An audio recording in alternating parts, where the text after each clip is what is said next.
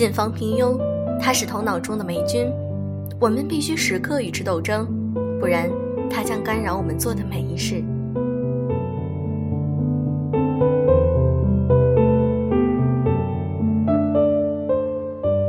用声音触碰心灵，各位好，欢迎大家来到优质女子必修课，我是小飞鱼。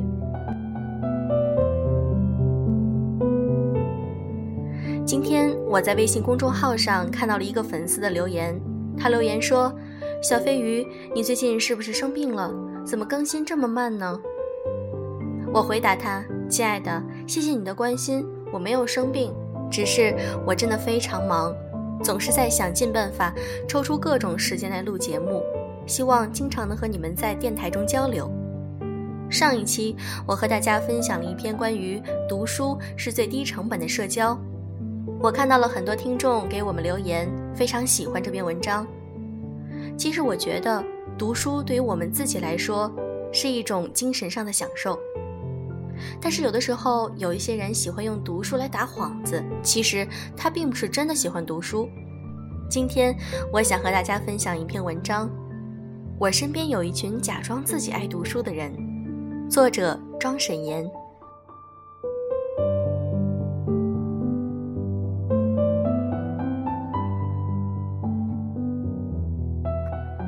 南京有家很有名的书店，叫先锋书店，开在防空洞里，号称中国最美书店。我是在一个南京生活了二十三年的土著，二十三年没去过这儿。不是不喜欢读书，是不拘泥于读书的形式。有空逛街的时候，去新华书店或者大众书局，交通方便；没空逛街的时候，去网上下单，省时快捷。书店对我来说是一个买书的地方，不是一个非去不可的景点。前段时间，我认识了一个很爱读书的小哥，郎情妾意的频繁约会。说起先锋书店，他说：“你既然没有去过，要不就有空带你去逛逛。”约定了时间，我去找基友支招。我最近在搭讪的那个小哥，明天喊我去先锋书店，快帮我参谋一下穿什么衣服好看。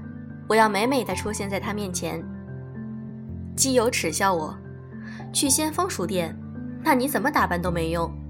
那里有一帮专门为了拍照而去的妖艳贱货们，随随便便凹个造型都能把你比下去。”我满脸黑线，但总不能因为那里有妖艳贱货，我就要裹个东北红花绿叶的大棉袄出场吧？踏进书店大门的时候，小哥指着一个巨大的十字架对我说。很多人来这里拍照，就是喜欢以这个作为背景。我顺着他的目光看下去，果然看见了几个姑娘，各自捧着一本书，摆着造型，指使着同伴给自己拍照片。书店成了摄影棚，书本也只是摄影的道具，拍照本无过错，只是不用强硬的扭出自己的书卷气质，装作文采飞扬。但如果这几位姑娘回去非要跟别人炫耀自己这一天在书店里所获颇丰，就实在是摘不下装逼的名声了。我的朋友圈里最近涌现了一帮以看书为荣的朋友，去趟书店，先站在书店门口拍一张照片，再发一张自拍，配上文字，遨游在知识的海洋里无法自拔，这就是我喜欢的样子。看个书，先给封面拍一张照片，发个朋友圈。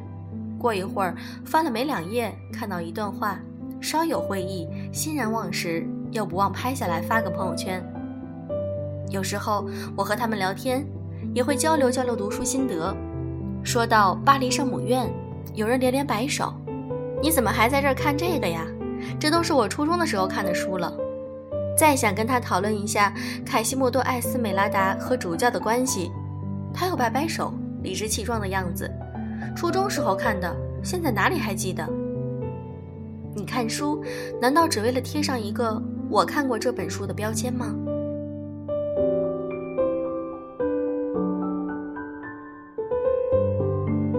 梁介是我朋友里学历最低的人，却拥有超凡脱俗的品味。刚认识他那会儿，他说起自己那份糊弄来的大专文凭，随口打了个比喻。就像《围城》里的方鸿渐，我当时以为他不太读书，听到这样的话，略微诧异，脱口而出：“你什么时候读的《围城》？居然还记得？”他不以为意：“初中吧，读了就忘记的书也算读过。”“是啊，读了就忘记的书也算是读过。”我曾经读过一个故事：菜市场一头有一个五大三粗的屠夫，挥刀斩肉，斤两精确，言行粗鲁，声音火爆。菜市场的另一头有个卖豆腐的青年，白面斯文，黑框眼镜，手中常常捧着一本书，埋着头读，也不太顾生意。有客人来了，他在豆腐上划了一刀，歪歪斜斜的，装了袋儿，冲客人抱歉又羞赧的一笑。客人们也不同他计较。读书人沦落到卖菜的地步了，还不忘捧着书，让人感慨万千，又心生同情，不免多些照顾。如此一来，他的生意倒也不算冷清。作者有一天买完豆腐去买肉，随口便与屠夫说起豆腐青年的励志。谁知屠夫不屑地撇撇嘴，一边剁肉一边说：“菜市场就是买菜卖菜的地方，到卖菜的地方来读书，人来人往，吵吵闹闹，既卖不好菜，也读不好书。我也读书，在家里一个人，想读便能读了。”在菜市场里读书，又能读进去几个字？说完话，把案板上整整齐齐的肉装了袋儿，往作者面前一送：“三十，拿钱来。”作者第一次觉得这屠夫竟比青年要可爱。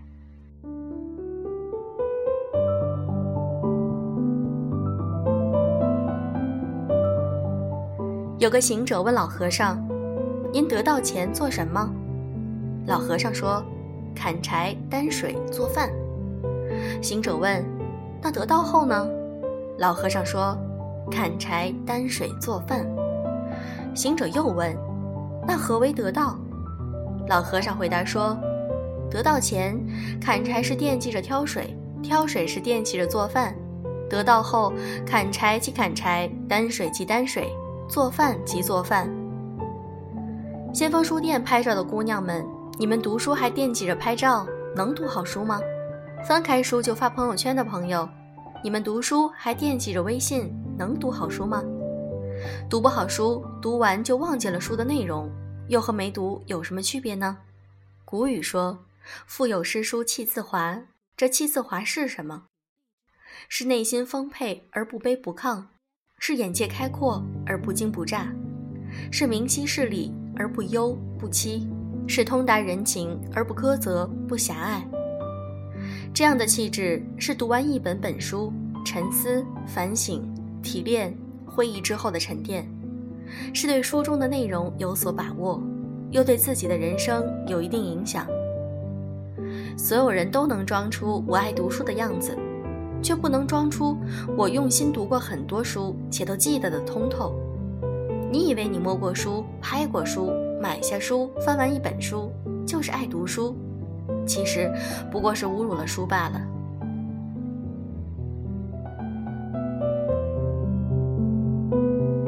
这篇文章小飞鱼分享完了。其实有的时候，小飞鱼也会觉得自己经常会很忙，没有时间去有一个整块的时间来读书。